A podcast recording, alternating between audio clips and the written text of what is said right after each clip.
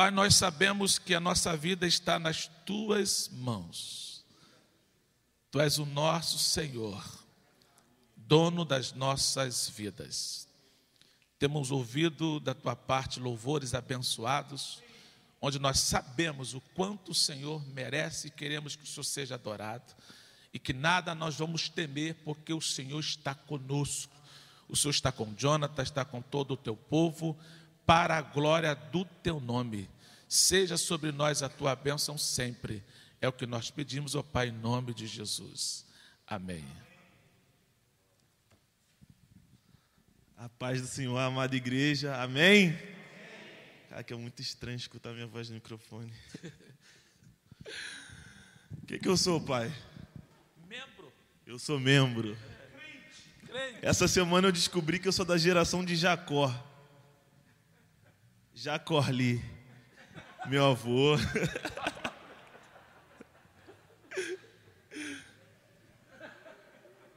Foi uma brincadeira que, que eu estava fazendo com meu pai. Falou, Jonathan, vai pregar. Falei, pode ficar tranquilo que eu sou da geração de Jacó. Aí ninguém entendeu nada. Eu, Jacorli. É, Estou muito feliz de estar aqui na, na igreja, para falar da palavra de Deus. É, muito feliz pela oportunidade, me sinto honrado e eu nem sei onde vocês estavam com a cabeça, né? Eu fui almoçar como um dia qualquer, né?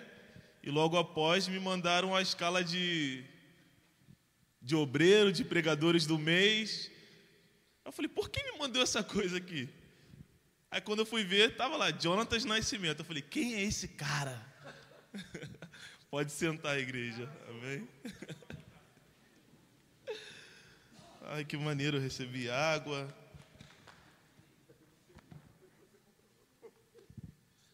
Antes de, de pregar, eu queria falar algumas coisas que eu, que eu julgo ser muito importante. É, eu queria que minha mãe e meu pai ficassem de pé, porque eu queria louvar a Deus pela vida dos dois, porque porque eles são a base do que eu sou hoje, né? Eu tenho um, um rápido testemunho para contar sobre a minha faculdade, em que eu já tinha desistido de estudar. Eu não não falei isso para eles, mas eu já tinha desistido de estudar quando quando aconteceu que no meu último período da faculdade aconteceu uma série de problemas com as minhas documentações. Eu tive que abrir uma série de processos com a Secretaria de Educação. E a Secretaria de Educação me disse uma palavra e me desenganou. Ela disse que seria impossível, o pastor Gabriel até sabe do trâmite que deu isso tudo. Eles disseram para mim que eu deveria estudar novamente na escola e abandonar tudo que eu tinha estudado na faculdade. E quando eu fui desenganado, eu fui, quando, eu fui, quando eu fui desenganado pela Secretaria de Educação, eu, eu fiquei muito triste e abatido por, por dentro. E eu tinha realmente desistido. Eu tinha realmente esquecido que tinha um Deus que, que podia mover cada papel, é um Deus que podia transformar qualquer situação. E um dia Deus me visitou e ele disse assim: Você fala para as pessoas que eu posso transformar, que eu posso mudar a vida de todos, que eu posso transformar cada situação, mas a tua situação você não acredita? Eu lembro que se passaram um ano e eu não consegui estudar, terminar o último período da faculdade. E eu estava no impasse, eu estava no impasse que entre voltar para a escola e ser formado na faculdade. E por que eu pedi para os meus pais ficarem de pé? Porque porque vocês são a base da minha fé. Vocês fizeram eu acreditar e sem vocês eu não não conseguiria ter terminado. Sem a luta de vocês, eu não seria quem sou hoje, eu não seria professor como eu sou hoje. E eu quero louvar a vida de vocês porque sem vocês eu não sabia onde eu estaria. Eu não eu não saberia quem eu sou realmente. Então louvo a vida de queria que a igreja aplaudisse pela vida dos meus pais. Porque foram lutas E eles me incentivaram não só na correria com as documentações, mas também na correria espiritual, aquela que salva tudo, né?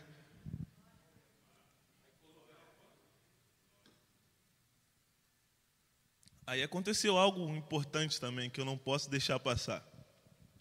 Eu colei grau na faculdade no dia 22 de julho de 2021. Isso foi na quinta-feira. Taizinha, fica de pé. Eu queria que a igreja aplaudisse pela vida da Taizinha, por favor. A doutora Thaís Penido Nascimento. Porque no dia 22 do 7 de 2021, eu completei 10 anos com a Thaís.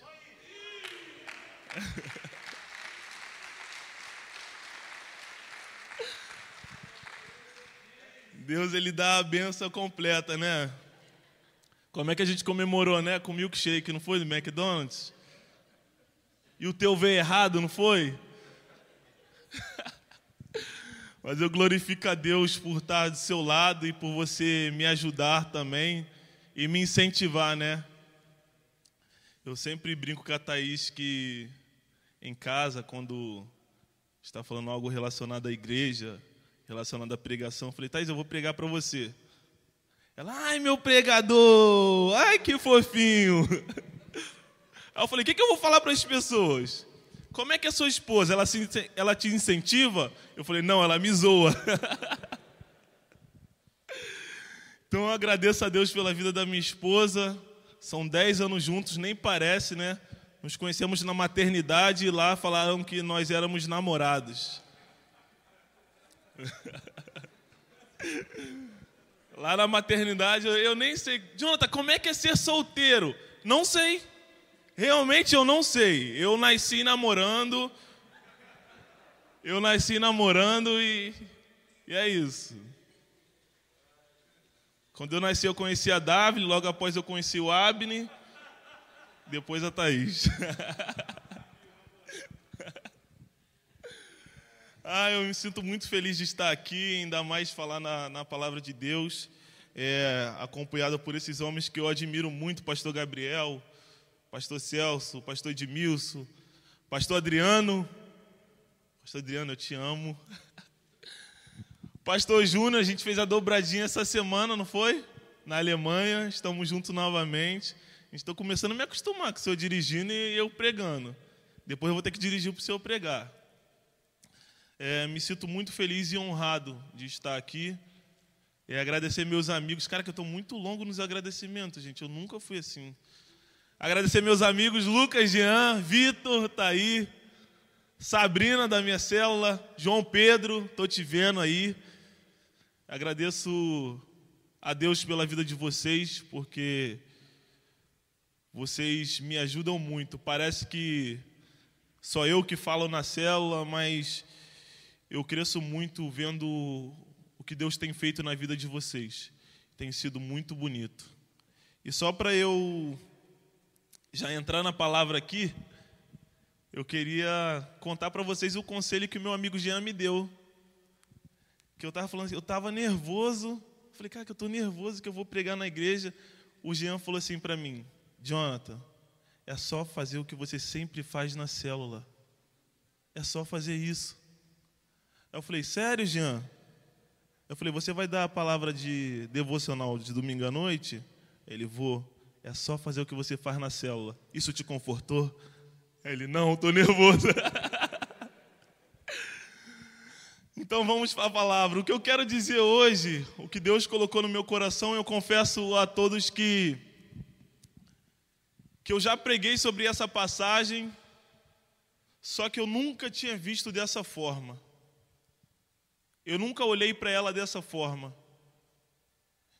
E por isso que eu acredito que a Bíblia é um livro vivo, porque ela está em constante movimento. Apesar de nunca mudar, ela nos tem mil maneiras de nos ensinar a cada vez que nós lemos a palavra de Deus. É um livro vivo. Eu queria que os irmãos abrissem em Lucas capítulo 5.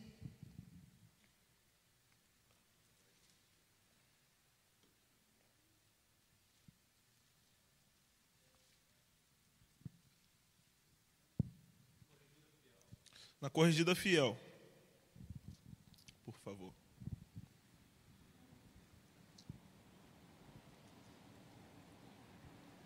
Eu queria pedir à igreja que me, me ajudem a pregar. Eu vou pregar junto com vocês. Nós vamos ler essa passagem, nós vamos descer ela junto e vamos entender o que Deus quer falar à igreja nessa, nessa manhã. Diz assim, Lucas capítulo 5. E aconteceu que, apertando-o a multidão para ouvir a palavra de Deus, igreja diz: a palavra de Deus. A palavra de Deus. Estava ele junto ao lago de Genazaré e viu estar dois barcos junto à praia do lago. E os pescadores, havendo descido deles, estavam lavando as redes. E entrando num dos barcos, que era de Simão, pediu-lhe que afastasse um pouco da terra. E assentando-se, ensinava do barco a multidão. E quando acabou de falar, disse a Simão: Faze-te ao mar alto e lançai as vossas redes para pescar. E respondendo Simão, disse-lhe: Mestre, Havendo trabalhado toda a noite, nada apanhamos. Mas sobre a tua palavra lançarei a rede. Diga comigo, mas sobre a tua palavra lançarei a rede. E fazendo assim, colheram uma grande quantidade de peixes e rompiam-se-lhes a rede. E fizeram sinal aos companheiros que estavam no outro barco para que os fossem ajudar. E foram, encheram ambos os barcos de maneira tal que quase iam a pique. E vendo isto, Simão Pedro prostrou-se aos pés de Jesus, dizendo: Senhor, ausenta-te de mim, que sou um homem pecador. Pois que o espanto se apoderara dele e de todos os que estavam que com eles estavam, por causa da pesca de peixes que haviam feito. E de igual modo também Tiago, João, filho de Zebedeu, que era companheiro de Simão, e disse Jesus a Simão: Não temas, de agora em diante serás pescadores de homens. E levando os barcos, e levando os barcos para a terra, deixaram tudo. Diga comigo, deixaram tudo. Mais uma vez, deixaram tudo e os seguiam. Essa é uma passagem que, que me chama muita atenção. Como eu digo, eu já li várias vezes essa passagem e eu apliquei ela na minha vida porque ela vai de encontro ao, ao meu testemunho, algo que eu julgo que aconteceu comigo que um determinado momento da minha vida eu tinha que deixar tudo para seguir a Deus, para viver o meu chamado.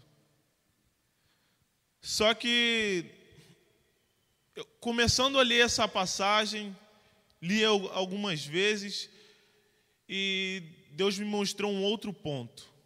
Eu tinha até um, um tema para essa mensagem que, que o nome era Deus te chama para pescar. Só que agora eu queria colocar outro tema nessa mensagem, que seria assim: o poder da palavra de Deus. Então, no, prime no primeiro versículo, nós vamos entender que está escrito assim: E aconteceu que, apertando-o a multidão. Então, nós vamos entender que tinha uma multidão apertando alguém. Então nós vamos entender que existe uma multidão que estavam desconfortável, porque ninguém fica confortável apertando, né? Ninguém fica confortável em um lugar onde você está empurrando no outro, você tá, tem alguém do seu lado, é, tá sol, tá quente, você tá, alguém está te empurrando. Só que existe algo muito mais importante do que esse desconforto que está aqui, que é o que? Apertando a multidão para ouvir a palavra de Deus. Então nós vamos entender nesse primeiro versículo que a multidão ela estava apertando, ela estava desconfortável com a sua situação é, corporal, só que ela sabia que existia algo mais importante do que o seu conforto, que era o que? A palavra de Deus. Amém? Então nós vamos entender que tinha uma multidão apertando para ouvir a palavra de Deus. Nós vamos entender que Jesus vai ver Simão, Pedro e Tiago lavando as suas redes. Nós vamos entender que Jesus pediu o barco de Simão emprestado para que fosse pregado a palavra de Deus. Então nós vamos ter a multidão se apertando, nós vamos ter Jesus pregando, e agora nós vamos ter Simão ouvindo a palavra de Deus. E nós entendemos aqui que onde a palavra de Deus é pregada, há transformação. Onde a palavra de Deus é pregada, não tem como o ambiente ser normal. Não tem como Jesus estar em um local que Jesus está aqui e as coisas estão normal. As coisas estão normais, não tem como. Nós vamos entender que se Jesus está passando, opa, eu tenho que parar e observar. Por que, que, ele traz? A palavra de Deus. Ele traz algo que nos transforma. Ele traz algo que vai transformar as nossas vidas. Eu julgo, eu julgo ser muito importante aquele momento porque eles não ligavam para o que eles estavam, é, o desconforto deles. Simão também ele não ligou de ter pescado a noite inteira e não ter conseguido pescar nada. Agora eu pergunto à igreja: quando vocês trabalham muito, calma, deixa eu beber um pouco d'água, gente. Quando vocês trabalham muito, quando vocês estão muito cansados e o dia não foi satisfatório para vocês, vocês vão querer ouvir alguém? Vocês vão querer descansar. Então nós vamos entender que Simão entendeu que tinha algo diferente naquele homem. Aí você vai dizer, Jonatas, mas era Jesus. Jesus naquele momento, ele não tinha sido revelado como o Messias. Ele não era aquele Jesus em que nós estávamos, que nós estamos acostumados. Um Jesus revelado, um Jesus ressurreto, um Jesus. Não, Jesus estava no início do seu ministério. E ele tinha uma coisa, que era a palavra de Deus, porque ele era o filho de Deus. Então, entrando em um dos barcos de Simão, ele pediu que ele afastasse o barco da margem. Então, depois de ter pedido o barco emprestado para Simão, ele queria tratar algo com Simão. Ele pede que Simão afasta o barco da margem. E nós vamos entender aqui também o poder da palavra de Deus. Em João capítulo 1 vai dizer que no princípio era o Verbo, o Verbo estava com Deus e o Verbo era Deus. Então, no português, nós vamos entender que o verbo, o que é o verbo? O verbo no português é, um, é uma ação que vai indicar, é, é uma palavra que vai indicar uma ação. Então, falar estou falando, estou indicando alguma coisa. Comer, eu estou comendo, eu estou indicando que eu estou comendo. Correr, eu estou indicando que eu, vou, eu, que eu estou correndo. E a palavra de, de, de Deus em João, capítulo 1, versículo 1, vai dizer que ele é o Verbo. No princípio, ele era o Verbo, o Verbo estava com ele e o Verbo era ele. Então nós vamos entender que Jesus, ele é o Verbo, o Verbo estava com ele e o Verbo era ele. Então, se Jesus é o Verbo, se eu estou falando que eu estou indicando alguma ação, quando eu falo o nome de Jesus, que é o Verbo, algo tem que acontecer. Então, uma ação vai acontecer através desse Verbo. Quando nós falamos a palavra Jesus, algo vai acontecer nas nossas vidas. Quando nós falamos Jesus, algo é transformado. Não tem como eu dizer esse verbo e não acontecer alguma ação. Não existe. Nós vamos entender que Ele é o Verbo, Ele é a palavra. Em outra, versão, em outra versão vai dizer: no princípio era aquele que é a palavra, ele estava com Deus e ele era Deus. Então, se entendermos que Jesus é uma ação, nós temos que ter ela no nosso vocabulário. Nós temos que ter ela no nosso vocabulário. Então, que possamos dizer: Jesus, tu és transformador. Jesus, tu estás na minha vida. Jesus, tu podes transformar.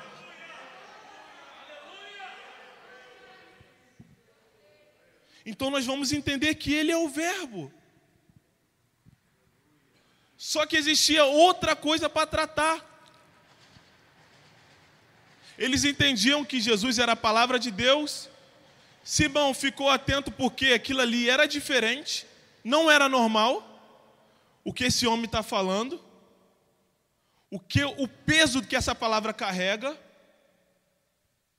E é interessante porque ele, ele carregava o peso da palavra e ele era a própria palavra. É interessante, né? E ele vai falar para Simão: Simão, vai para o mar novamente e lança-te à rede. Nós vamos entender que Simão, ele está cansado, ele trabalhou a noite inteira, ele era profissional. Pastor Adriano, no seu trabalho, se você é o mais top, e alguém que aparentemente não entende nada da sua profissão vai mandar você fazer, o que, que você vai fazer? Calma aí. Não se mete aqui não. O Senhor é muito bom com as palavras, eu fiquei atento ao que o Senhor disse. Eu, eu foi forte, me transformou. Eu tive que parar aqui, eu estava cansado lavando as redes, mas eu vou parar para ouvir o Senhor. Ah, mas de pescaria eu entendo. Mas de pescaria eu entendo. Só que ele vai, ele vai fazer algo que eu acho sensacional.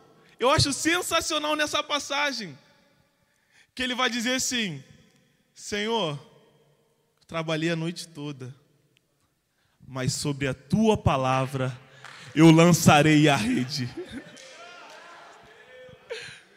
É interessante porque isso aqui pode ser usado no nosso dia a dia. Pode não, tem que ser usado no dia a dia. Senhor, não estou conseguindo mais. Senhor, já fiz de tudo.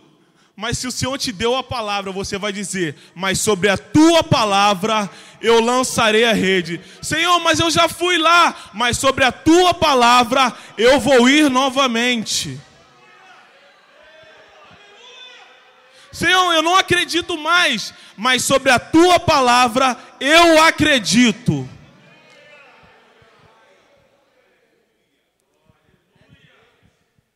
E o interessante é que vai ter outra palavra-chave no meio disso tudo. Eu achei muito interessante quando, quando ele fala assim: Mas sobre a tua palavra eu lançarei a rede. Eu achei interessante outra palavra. Quando ele lança, a Bíblia vai dizer assim: e fazendo assim, e fazendo assim, os peixes começaram a aparecer.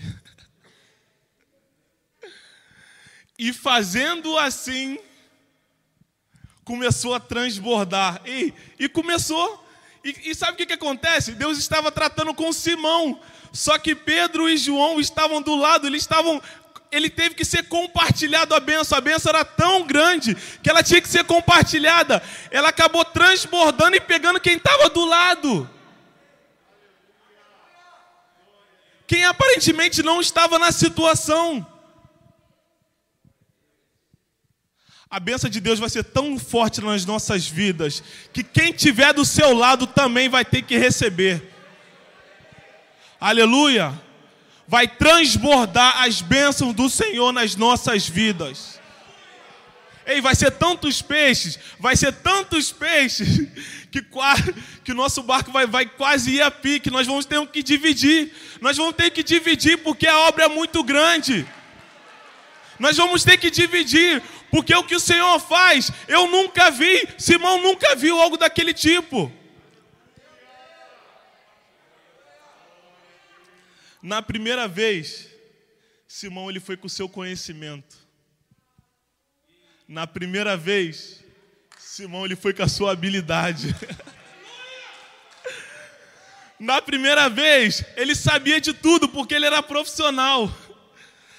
Mas agora na segunda vez, ele foi debaixo do poder da palavra de Deus.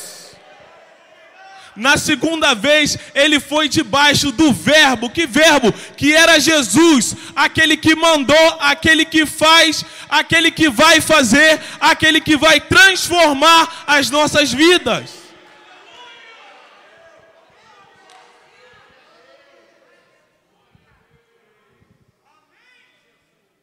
Eu acho muito interessante o que Jesus faz. Eu acho muito interessante. Porque ele foi de ele foi contra tudo. O que aquelas pessoas que estavam ouvindo achavam que era correto. Ele foi de contra tudo. Aquilo que as pessoas achavam que era normal. Só que a palavra de Deus diz que ele usa as coisas loucas para confundir as sábias. ele teve que ensinar um pescador sobre pescaria.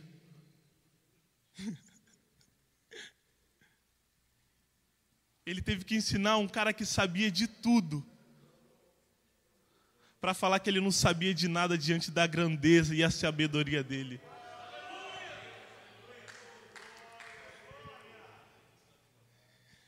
E, e, e vamos para o, o versículo 11 e levando os barcos para a terra, deixaram tudo e os seguiam e os seguiram. Daí nós vamos ler de novo isso. E tendo acontecido isso, deixaram tudo e o seguiam. Aí eu vou achar algo, uma coisa que vai me intrigar aqui deixaram tudo. O que, que significa tudo no, no grego, pastor? No original, tudo é tudo. então vai ser tudo. Então eles deixaram até os peixes que ele acabara de, de multiplicar. Então, até o que aconteceu, o milagre. Então, nós vamos entender que a situação não foi o peixe, não. A questão não era o peixe. Deus usou uma coisa material para mostrar o espiritual. Ele, ele vai além do que nós podemos imaginar, gente. E eu eu fico intrigado quando eu leio essa passagem porque eu me coloco na, na minha vida. Porque quando quando uma pessoa, quando eu leio na Bíblia que uma pessoa largou tudo para seguir Jesus, na medida do possível eu tento colocar a minha vida, porque eu tinha um sonho e eu abandonei esse sonho para viver o que Deus tinha para a minha vida. Só que chegou um momento em que eu não entendi.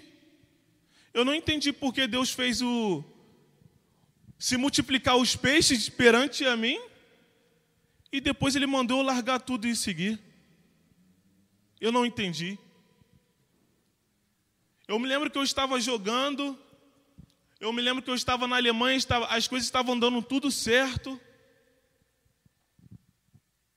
E do nada eu tive que voltar para o Brasil. E voltando para o Brasil, eu falei: ah, eu não volto mais para a Europa, não. Eu vou, vou continuar jogando aqui, eu não volto. E aconteceu que Deus me leva de novo para a Europa. Só que dessa vez, as coisas não começaram dando certo, não. As coisas começaram a dar errado ao meu ver. Eu não estava entendendo. Eu trabalhei a noite toda e nada pesquei. Eu falei: o que está acontecendo com a minha vida? O que está acontecendo? Eu não estou entendendo, Senhor, a tua vontade. E Jesus ia trabalhando dentro de mim. Ele ia me mostrando que apesar de eu estar vivendo futebol, não era sobre o futebol. A questão não era peixe, não, gente. Houve a multiplicação, mas a questão não era peixe. E eu comecei a. Aí foi o dia que eu entreguei meu sonho para Deus. Senhor, eu te entrego. Eu vou te seguir. Eu vou fazer a tua vontade. Só que nós vamos entender que depois de um passo, vem outro passo. E as coisas não são fáceis. As coisas não são fáceis como a gente imagina. Logo após você tomar uma decisão, não é tudo mil maravilhas. Eu me lembro que depois de um tempo em que eu abandonei o futebol, eu falei assim: agora eu vou viver para a obra de Deus. Eu comecei a questionar dentro de mim se aquilo mesmo que eu tinha vivido foi a vontade de Deus. Eu comecei a questionar, Senhor, será que eu jogar na Alemanha foi a vontade de Deus? Será que eu, do momento que eu fui para a Inglaterra, foi a tua vontade? Eu comecei a entender. Aí Deus ministra no meu coração dessa forma. Os meus planos são diferentes dos seus. E não é que eu terminei um negócio aqui, que eu terminei os planos, os meus planos na sua vida. E nós, nós podemos imaginar assim: Senhor, estava dando tão certo isso aqui, agora deu errado. Será que isso aqui não é a tua vontade? Eu entendi. Sabe o que eu entendi, Pastor Gabriel? Eu entendi que o futebol era a vontade de Deus. Eu entendi que o futebol era a vontade de Deus. Eu nunca mais falei, não, não foi da vontade de Deus, não. Eu falo assim, foi da vontade de Deus. A multiplicação dos peixes foi da vontade de Deus. Só que nós, nós temos que entender é que Deus ele vai te levar até um ponto. Do outro ponto ele tem algo sobrenatural preparado para você. E vamos na Bíblia para entender isso. Davi foi ungido a rei pelo profeta Samuel ele voltou ao campo e continuou sendo pastor de ovelha. Davi pegou a funda como seu instrumento de guerra, ele derrotou um gigante com uma funda. Só que chegou um momento em que Davi teve que abandonar a funda. Por quê? Porque ele tinha um reinado que Deus tinha preparado para ele.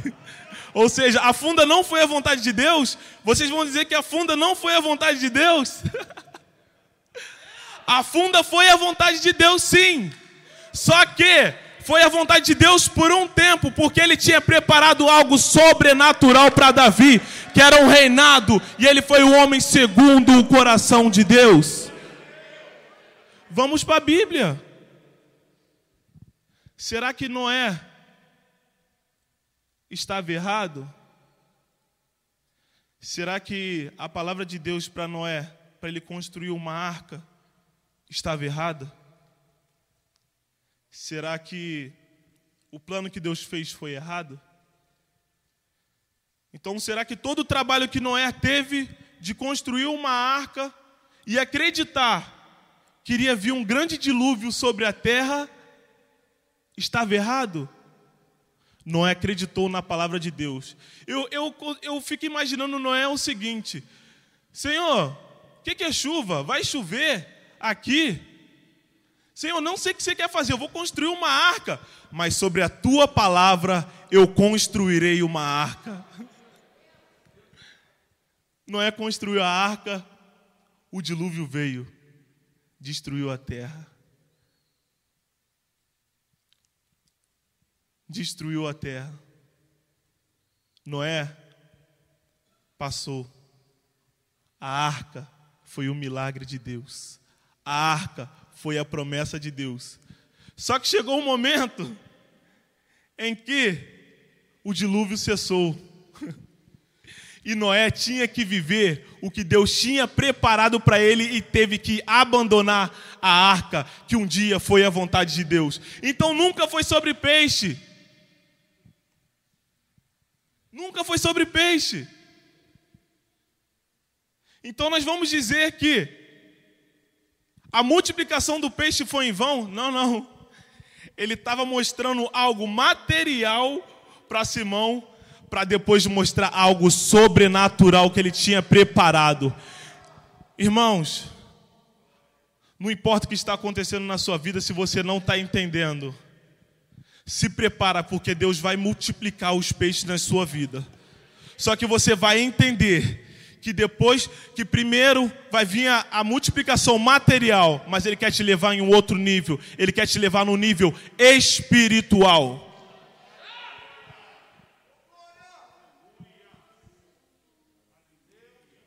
Ele quis fazer Simão um pescador de homens.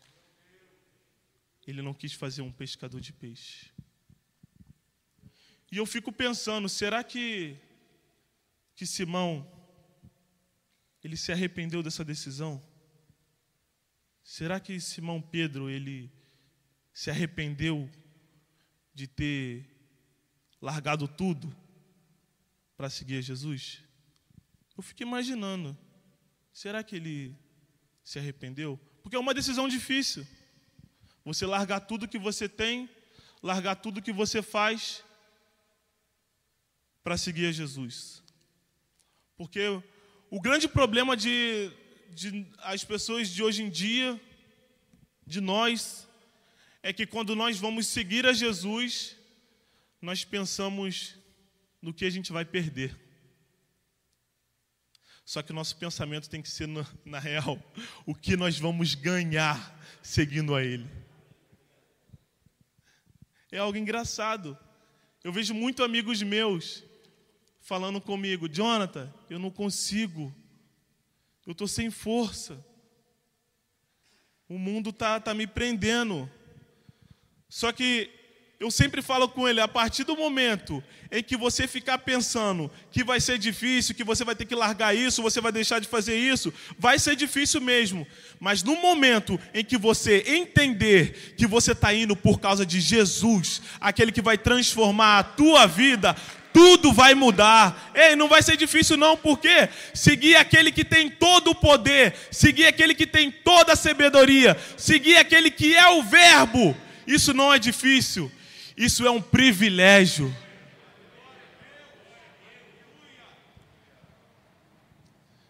E, e para encerrar, eu queria que a igreja se levantasse, ficasse de pé.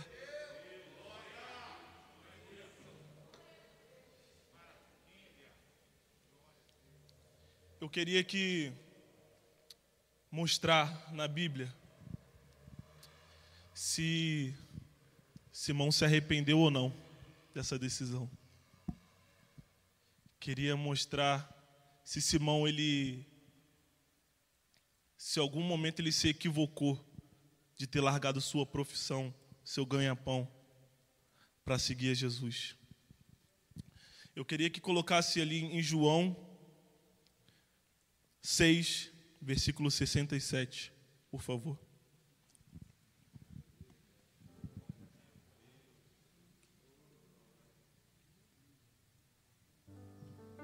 Está escrito assim: Então disse Jesus aos doze, Salmo 67: Quereis vós, quereis vós também retirai-vos? Retirar-vos? O que, que esse versículo ele quer dizer? Jesus estava dando um sermão em que naquele momento estava sendo muito duro de ser escutado. E nós vamos entender que, apesar de ser muito tempo atrás, Jesus ele vai pregar para pessoa, pessoas com personalidades diferentes, pessoas que vão concordar ou discordar do que eles estavam falando. E ele vai dar um discurso duro, porque Jesus ele é amor, mas só que em um momento ele vai ter que ser duro com as suas palavras. Porque uma pessoa que prega contra o pecado, ela não pode negociar os seus conceitos. Então Jesus estava sendo muito duro e naquele momento algumas pessoas que seguiam a ele estavam o abandonando. Estava largando. Estava largando e não estava aqui, ah, não vou escutar isso aqui mais não. Não, isso aqui tá, eu ah, não quero escutar mais isso. E ele vai dizer para os seus discípulos, vai virar para ele e vai dizer: vocês também querem ir? Vocês querem ir também? Vocês também não estão irritados? Só que vai se levantar um carinha que a gente falou agora. Aquele cara que largou tudo, lembra? O que, que ele vai dizer no 68? Respondeu-lhe, pois, Simão Pedro: Senhor, para quem iremos nós? Se só tu tens palavras de vida eterna. Será que ele se arrependeu?